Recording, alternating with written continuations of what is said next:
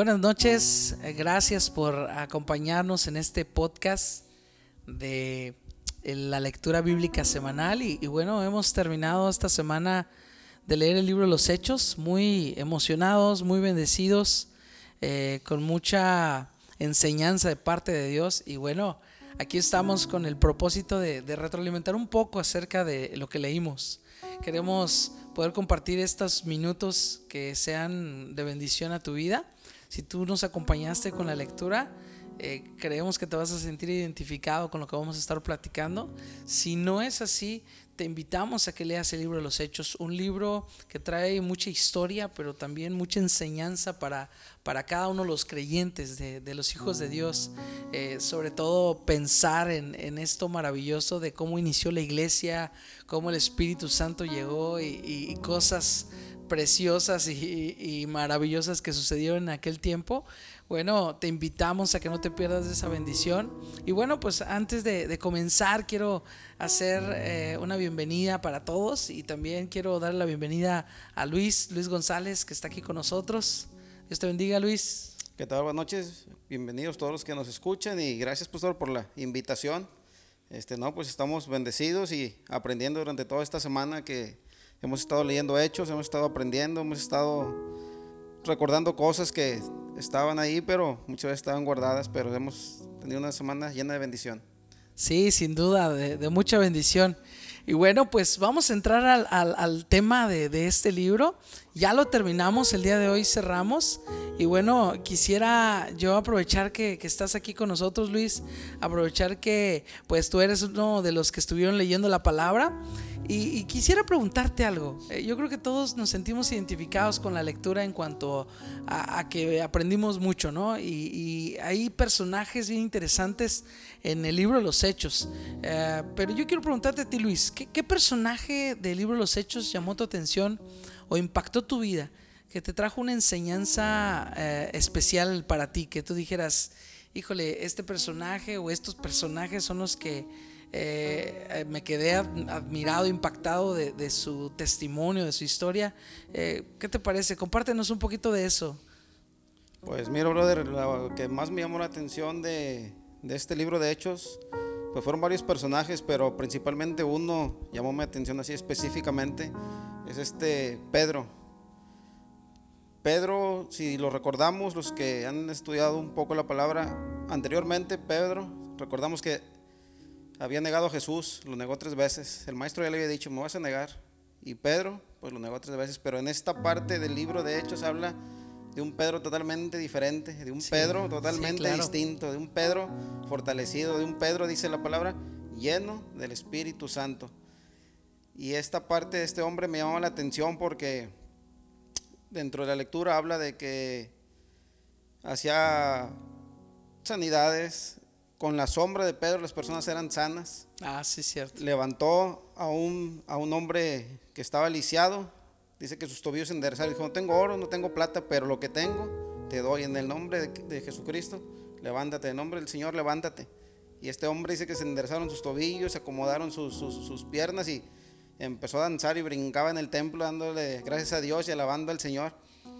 Y mira un Pedro totalmente distinto, un Pedro fortalecido, un Pedro nuevo, un Pedro diferente a ese hombre que miramos en el pasado, totalmente, dice la palabra, lleno del Espíritu Santo, que no solamente hacía proezas, sino que cuando estaba en, el, en, la, delante del sumo sacerdote y de toda la familia sacerdotal de ese tiempo, dice que hablaba con denuedo, pero también hablaba poderosamente. Y cuando lo confrontaban, él decía que no iba a dejar de predicar al Señor Jesucristo, él no iba a dejar de predicar a Él y no le importaba lo que pasara, y aún así fue azotado, fue encarcelado, fue golpeado, vituperado, pasó algo, un proceso más o menos como el que pasó el Señor Jesucristo. Y en ese momento, en ese punto de su vida, no le importaba porque sabía a quién estaba sirviendo, sabía la victoria que tenía en el Señor y sabía la victoria que iba a tener después de su deceso. Y eso fue lo que me impactaba de este hombre. Y todo, hay muchos, muchas historias, pero este hombre me gustó esta parte porque en la actualidad nosotros como seres humanos muchas veces en nuestras congregaciones, en las iglesias, batallamos y negamos al maestro y más de tres veces. Y este hombre lo negó, pero aún así no desistió, siguió buscando, se aferró, insistió y fue lleno del Espíritu Santo. Y la enseñanza que yo aprendía es que si buscamos al Señor Jesucristo y entregamos nuestro corazón y nuestro corazón es genuino, el Señor Jesucristo va a trabajar de una manera especial en cada uno de nosotros si así lo deseamos y vamos a ser llenos del poder de su presencia. Porque dice esta, me, me viene en mi mente esta parte cuando le dice el Señor, Pedro, ¿me amas? Señor, ¿sabes que te amo? Le dice que le preguntó por segunda vez, Pedro, ¿me amas? Señor, te amo. Y la tercera vez, Pedro, ¿me ama? Dice que Pedro se entristeció porque le preguntara, como Pedro tal vez pensaba, está dudando porque él me conoce y conoce todo de mí, conoce mi corazón. Y creo que en la actualidad muchas veces decimos a la ligera, sí, te amo Señor, pero nuestros hechos dicen lo contrario totalmente de lo que hablamos. Y veo a este Pedro cuando lo confronta el Señor de esta manera, creo que recapitula su vida y dice, pues ¿qué estoy haciendo? ¿Lo estoy haciendo de una manera genuina o estoy siendo hipócrita como los que le estoy predicando? Y yo creo que muchas veces en la actualidad necesitamos ser genuinos y reconocer que tenemos esa debilidad o tal vez nos hace falta estar llenos de ese amor para poder decir al Señor, te amo. Muchas veces decimos te amo, pero en realidad solamente son de labios hacia afuera. Y Pedro, vemos en este punto de la historia, Pedro decía te amo con el corazón, pero con hechos, que lo llevaban a ser aún más grande en su, en su caminar cristiano. Y eso es lo que me impactaba a mí esta, esta historia. Oh, sí, no, sin duda. Gracias, gracias por compartir. Yo creo que Pedro es uno de los personajes importantes en este libro y, hay muchas cosas que, sin duda podremos eh, eh, encontrar que nos traigan una enseñanza a nuestra vida. Personalmente eh, yo pensaba, ¿no? ¿Cómo es que el Señor fue llevando, o como, como lo mencionaste, lleno del Espíritu Santo? El Señor lo fue llevándolos a él y a los demás apóstoles, sobre todo él y Juan, que casi siempre estaban juntos, eh, viendo las maravillas del poder de, Dios en sus vidas. ¿Sí? Con el cojo, eh, más adelante eh, podemos ver cómo Pedro ahora es llevado a, tener también una enseñanza en cuanto a la obra de Dios, a los gentiles. Y sí, sin duda es un personaje muy importante. Hay un personaje que a mí me gustó mucho y, estaba pensando un poquito en, lo que compartías eh, en cuanto a la llenura del Espíritu Santo. Y, este personaje es, Esteban. Esteban, eh, si podemos ver la historia, dice Hechos 6 que eh, Esteban fue uno de los elegidos para ser servidores en la iglesia, ¿sí? ante la necesidad que había de sostener o de traer el sostenimiento de las viudas los apóstoles dicen, nosotros no podemos dejar de orar y, predicar por estar eh, haciendo esta, ah, pues al final una actividad eh, cristiana, ¿no? Ayudar a los necesitados. Eh, les era complicado por el ministerio, pero vemos cómo escogen estos siete diáconos y, y Esteban me llama mucho la atención porque para el capítulo 6 él es escogido para servir pero para el capítulo 7 ya está predicando el Evangelio, ¿no? Eh, ya está allá en las calles de Jerusalén predicando el Evangelio de Cristo y, cuando es confrontado viene esta parte de, de la sabiduría de Dios. Él comienza a dar testimonio de Dios eh, siendo confrontado por personas eh, expertas en la ley, personas muy preparadas, y Esteban con esa sabiduría de parte de Dios y con esa, ese poder del Espíritu Santo eh, presentando el Evangelio de Cristo, ¿no? A mí me impacta la vida de Esteban porque es un personaje que... con el poco tiempo o mucho de servicio, de, conocer al Señor, él estuvo dispuesto a morir. Y, pues lo conocemos como el primer mártir, ¿no? A mí me encanta su vida porque no solamente estuvo dispuesto a, ir afuera a predicar el Evangelio, sino que en el momento de la confrontación y cuando tiene que morir, eh, él, acepta el sacrificio por amor a Cristo. Y, wow, yo creo que todos nosotros a lo mejor si nos pusiéramos a pensar en, si estuviéramos dispuestos a morir por Cristo, a lo mejor la pensaríamos un poco, ¿no? Pero no, Esteban estuvo dispuesto y todavía en su, en su lecho de muerte, ahí mientras estaba siendo apedreado, eh, nos hace una referencia a la cruz, ¿no? Cuando Cristo está en la cruz diciendo unas palabras como, Padre, perdónalos porque no saben lo que hacen. Y, la verdad, eso, a eso impactó mi vida. Este personaje eh, me enseñó algo bien eh, hermoso, pero también algo que me demanda mucho el Señor si algo quiere de mí es que yo pueda parecerme a Él aún en los momentos más difíciles, ¿sí? Porque es bien fácil, o sea, si lo pensamos, Luis, es bien fácil a veces parecernos a Jesús cuando todo está bien, ¿no? Sí, claro. Eh, Las cosas van bien y, y, oh, nos portamos bien a todo dar y, y somos bien buena onda con la gente y, y mostramos amor, pero cuando las cosas se ponen difíciles, ahí es cuando se nos olvida a veces quiénes somos. Y Esteban ahí siendo pedreado, ¿no? Diciendo, Padre, perdónalos, porque no saben lo que hacen. Ah, Me impacta la, la vida de Esteban. Eh, personalmente creo que es uno de mis personajes eh, que en esta ocasión, en esta semana de lectura, hablaron mucho de mi vida. Bueno, pues continuemos. Tengo otra pregunta que hacerte, Luis. Aprovechando que estás aquí, eh, mira, ah, hay muchas historias. Eh, El libro de los Hechos, pues al final es un libro de historia, ¿no? Pero hay muchas historias en el libro de los Hechos. Quisiera preguntarte, ¿hay alguna historia eh, en especial que te haya ah, impactado, que te haya, eh, no sé, llamado la atención? Eh, y si sí, ¿por qué? Cuéntanos, ¿cuál y por qué? Pues mira, brother, la historia que me llamó la atención es precisamente lo que estamos hablando de Esteban.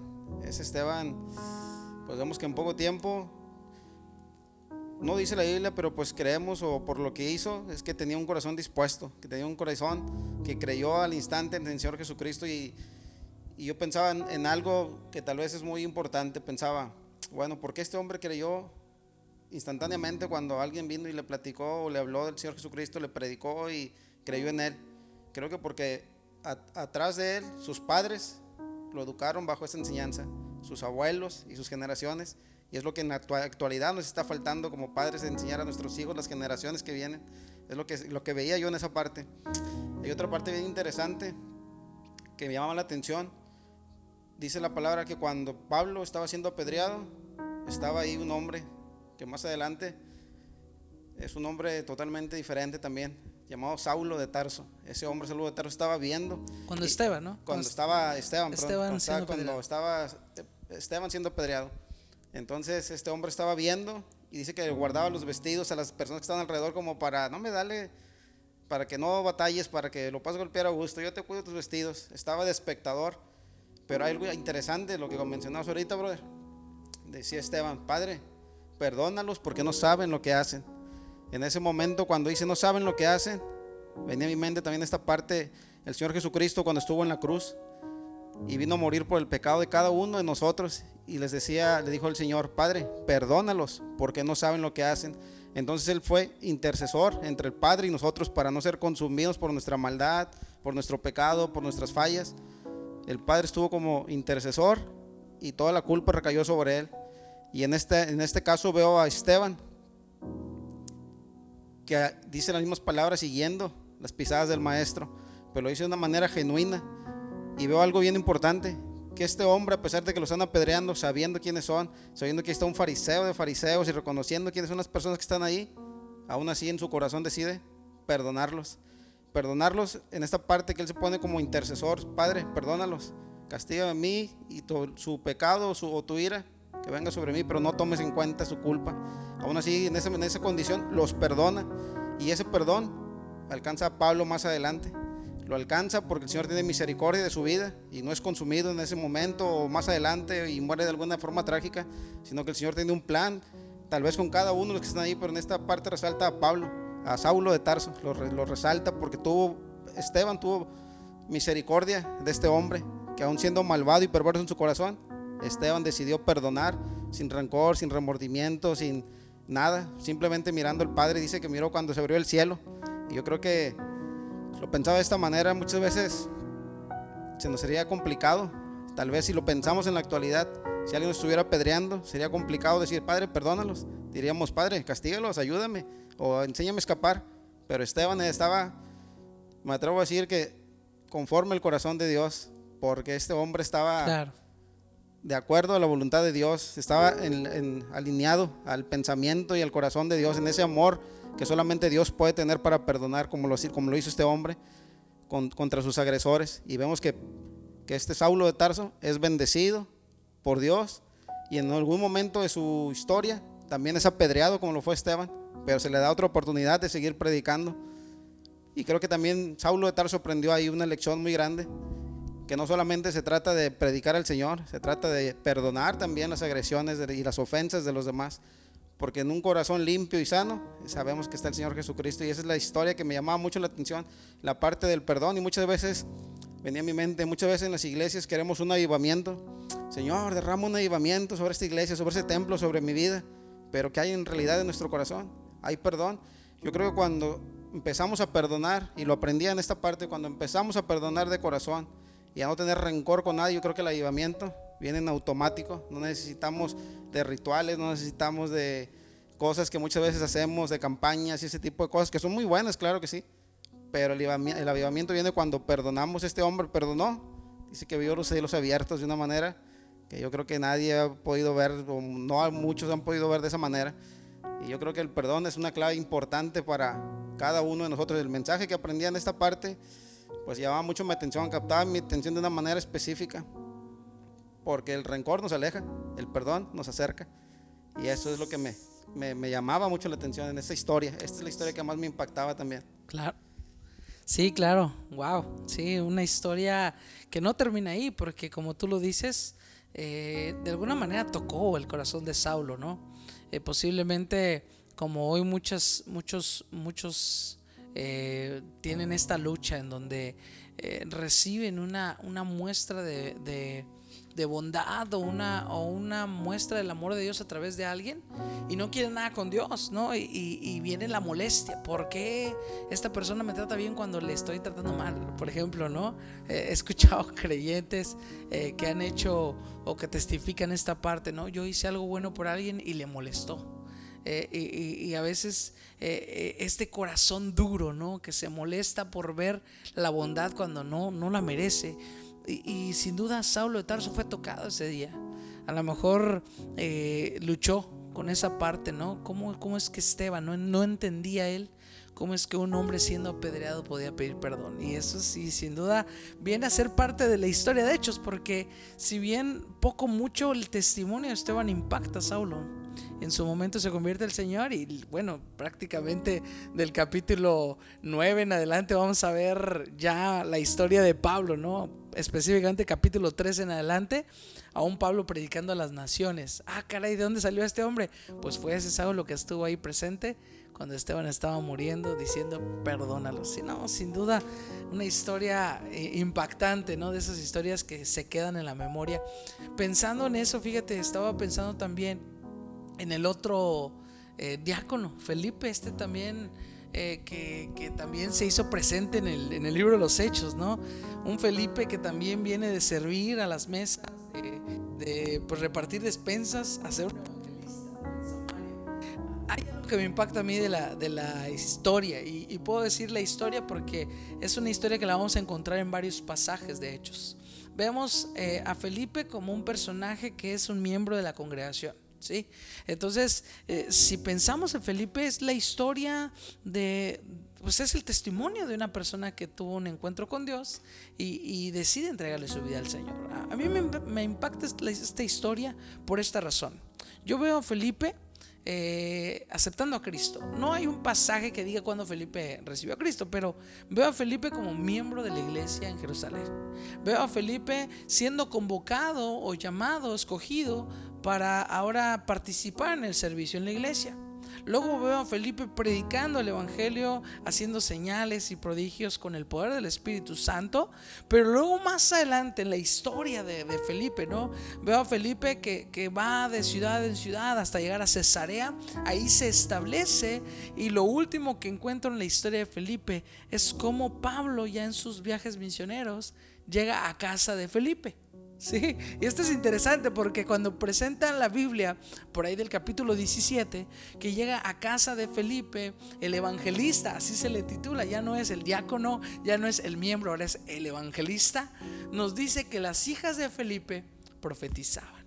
Y, a mí me, impacta esta historia porque eh, creo yo que cualquiera de nosotros podría tener una historia similar pensamos eh, en esta historia y podríamos eh, hasta pensar, no, ah, bueno, es que estaba lleno del Espíritu Santo, no, es que Felipe tenía algo especial. Pues yo creo que es algo que todos tenemos, el Espíritu Santo, pero como hay, un, hay una historia completa, un proceso en nuestras vidas que a veces no hemos querido tomar. pero creo que está al alcance de todos. Y, trae una enseñanza a mi vida y espero que pueda ser de bendición para los que nos escuchan, porque qué hermoso sería que cada uno de nosotros que hemos recibido a Cristo, empezáramos a servir al Señor de alguna u otra manera. A veces pasamos mucho tiempo sentados ¿no? en, en, la silla, en la banca. Bueno, el Señor nos está llamando a servir, pero no porque quiere solamente que empieces a servir. Él quiere usarte de una manera asombrosa, ¿no? Y yo creo que cuando nosotros estamos dispuestos y comenzamos a servir, entonces el Señor nos lleva a algo más. A lo mejor no ser evangelistas, pero a lo mejor sí un ministerio que el Señor le ha preparado para nosotros. Pero lo más hermoso es que al final de todo esto poder ver a nuestras generaciones siguientes a nuestros hijos, a nuestras hijas, ahora predicando la palabra, porque un día nosotros decidimos servir al Señor. Y esa es la historia que a mí me impacta en, el libro los Hechos. A un Felipe que a través de sus, pasos de fe, ahora su generación siguiente, sus hijas, estaban en el camino de Dios, predicando la palabra de la misma manera que lo hacía su padre. Y para mí eso es algo que me trae a mí un como una motivación para que entre más me meto yo con el Señor, sé que mi hija en algún momento va también servirle de la misma manera que lo estoy haciendo o más si yo continúo creyéndole al Señor. Entonces, ah, eso me, me encantó a mí, ¿no? Sin duda estos dos hombres, Esteban y Felipe, híjole, nos han dado una enseñanza tremenda en esta semana. Y bueno, yo creo que hay muchas cosas más que podemos hablar, ¿no? Pero yo creo que vamos a ir terminando este podcast, este, este pequeño tiempo de, de audio, ¿no? En cuanto al libro Los Hechos. Pero quiero, quiero que antes de terminar, una última pregunta, Luis. Eh, ya para cerrar. ¿Qué fue lo que más te gustó en general del libro los Hechos? Pues sinceramente, en general me gustó más todo. sí, no está bien, claro. Pero lo que encontraba yo para la vida actual o para mi vida actual es que estos hombres eran hombres ordinarios, como las personas que nos escuchan, como yo, como usted, pastor, como cualquier persona, eran hombres ordinarios, pero eran especiales porque tomaron una decisión de creer, de seguir y de activarse. No solamente está en creer, no solamente está en que creo en el Señor y todo mira bien, es creer, obedecerle y estar activo, buscándole, sirviéndole de la mejor manera, con lo mucho o poco que tengamos. Al final de cuentas, el Señor no quiere talento, no quiere habilidad, no quiere riqueza. Él es el que nos da los talentos, habilidades, lo que se necesite. Es el que nos prepara. Entonces veo estos hombres ordinarios, por ejemplo, Saulo de Tarso. Me sorprende bastante, era un fariseo de fariseos, conocía la ley, el derecho, al revés, y aún así vivía en una ignorancia. Muchas veces podemos conocer mucho, pero vivir en una ignorancia toda la vida en, tinieblas, sin darnos cuenta, o tal vez escuchando a alguien que, alguna voz que no es la del Señor y creyendo que estamos escuchando al Señor por hacer alguna obra buena, cuando en realidad el Señor es totalmente distinto, Él es amor, Él es acción, Él es, pues es poder, es plenitud, es gozo, es paz, es tranquilidad. Y si no hay ninguna de estas virtudes en nuestras vidas, pues creo que hay algo que debemos arreglar o debemos pues poner en orden. Y es lo que me, lo que me llama la atención en general de todos estos hombres. Esteban, Felipe, hombres que muy poco tiempo, no habla mucho la Biblia de ellos, pero en el poco tiempo que habla, fueron hombres poderosos, y dice la Biblia, llenos del poder del Espíritu Santo. ¿Por qué? Porque se dejaron moldear, dejaron que el Espíritu Santo trabajara en sus vidas, dejaron que el Espíritu Santo sacara lo que no servía y trabajara el Espíritu Santo de acuerdo a la voluntad del Espíritu Santo, no a la voluntad de, de nosotros como hombres en la actualidad. El Señor quiere, yo creo que el Señor quiere seguir haciendo milagros, quiere seguir haciendo cosas grandes y maravillosas y no les hemos visto porque no hemos dejado, no hemos permitido ni entregado todas nuestras nuestros pecados, nuestras cargas, nuestras dudas, nuestras quejas, todo lo que tenemos que nos estorba para poder ser llenos del Espíritu Santo. Y es lo que aprendí y me llamaba mucho la atención de estos hombres, que siendo hombres ordinarios, son hombres especiales y están grabados en la historia de la Biblia usados por el Señor. Sí, amén. Y ahora yo lo pienso en la actualidad y quisiera ser un hombre también igual, de esta manera, siendo utilizado por el Señor Jesucristo, tal vez no para estar en un libro y que las generaciones me conozcan, pero que mi familia y las generaciones que vienen detrás de mi familia sí me conozcan y reconocen que hubo alguien que tuvo el valor de levantarse y sudar la camiseta para poder llegar a esa victoria y que mi propia familia, las generaciones que vienen detrás de mí puedan ser bendecidas en el nombre del Señor. Eso es lo que me llamó la atención. Sí, amén. No, gracias, gracias por compartir, Luis. Sí, yo creo que eh, es muy cierto esto que dices, hombres comunes, ordinarios, pero con el poder del Espíritu Santo. Entonces nos hace recordar otros pasajes de la Biblia, ¿no? Dice el Señor, no es con espada, no es con, no es con eh, ejército más bien, es con mi Santo Espíritu. Entonces de eso se trata. Si tenemos al Espíritu de Dios, si tenemos al Espíritu Santo, podemos hacer cosas grandiosas, ¿no? Y, podemos soportar, porque no solo es hacer cosas grandiosas, la vida cristiana no es meramente, ah, todo bien. Eh, eh, la vida cristiana trae sus pruebas, sus luchas, pero hay victoria en Cristo Jesús, sin duda. No, gracias Luis. Mira, yo quisiera terminar también mencionando algo que me, que me gustó de todo el libro y es que es un libro que no, eh, que no tiene un final. Eso me gusta, ¿no? El capítulo 28 eh, eh, termina diciendo, ¿no? Que Pablo estaba predicando en Roma mientras estaba preso. Pero no hay un cierre, no es como aquellos otros libros en donde se despide el autor y bueno, y todos estos hechos se hicieron en tal lugar y se despide, ¿no? Es, es un libro que queda abierto. Para mí, y yo creo que muchos lo hemos dicho en algún momento, ¿no? El capítulo 29 de Hechos es nosotros. O sea, la iglesia sigue, sigue avanzando. La iglesia inició en el libro de los Hechos. Ahí está la historia, pero la iglesia no se ha acabado. Y mientras Cristo no venga por nosotros, la iglesia sigue. Y, quiere decir que se sigue escribiendo historia, ¿no? Hay tantos hombres y mujeres a lo largo de, todos estos años, ¿no?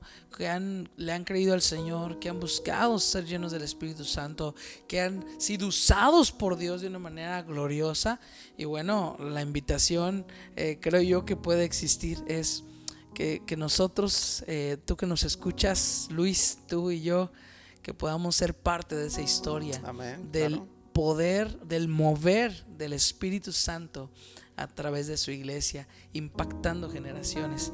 Y, eso es lo que me gustó del libro de los Hechos, que si bien nos presenta parte de la historia del inicio, no termina. O sea, se sigue escribiendo una historia en donde la iglesia se hace presente y el Espíritu Santo obra en los corazones. Wow. Sí, adelante Luis, adelante. Sí, algo, algo que se me pasaba a comentar, que venía ahorita a mi mente Muchas veces, tal vez amigo o hermano que nos escuchas, muchas veces estamos confundidos y pensamos discípulos son esos hombres que habla la Biblia en el pasado. Pero si pones atención y lees hechos, dice que discípulo es todo aquel que creía en el Señor Jesucristo y lo seguía. Entonces, si quieres ser un discípulo de Cristo, cree en el Señor Jesucristo, arrepiéntete, bautízate, síguelo y serás un discípulo del Señor y el Señor te puede usar de una manera especial y grandiosa, no solamente afuera, sino en, principalmente en tu casa, en tu familia, con los tuyos. Es lo que se me pasaba a decir. Que Dios les bendiga. Amén. No, gracias. Creo que es algo, una invitación de parte de Dios. Eh, esto está abierto para todos. Nadie se queda afuera. Si tú quieres experimentar las maravillas de Dios, eh, pues toma la decisión. Toma la decisión hoy. Eh, créele al Señor y síguele y sin duda tu vida va a cambiar y va a ser de bendición. Híjole, bueno, pues ya estamos terminando. Eh, gracias a todos por, por, acompañarnos en este, en este canal, ¿verdad? En este tiempo de, le llamamos el podcast de la Biblia. Y, bueno, vamos a estar eh, leyendo más libros de la Biblia. Hemos, tenemos este, este plan como iglesia que durante el año vamos a estar eh, teniendo semanas o a veces meses de lectura de la Biblia con el propósito de todos juntos adentrarnos en la palabra, eh, eh, estar juntos como un cuerpo, ¿no? Recibiendo el mismo mensaje por, por día, por semana. Y bueno, si estuviste con nosotros acompañándonos, te, te agradecemos, sabemos que fue bendición en tu vida.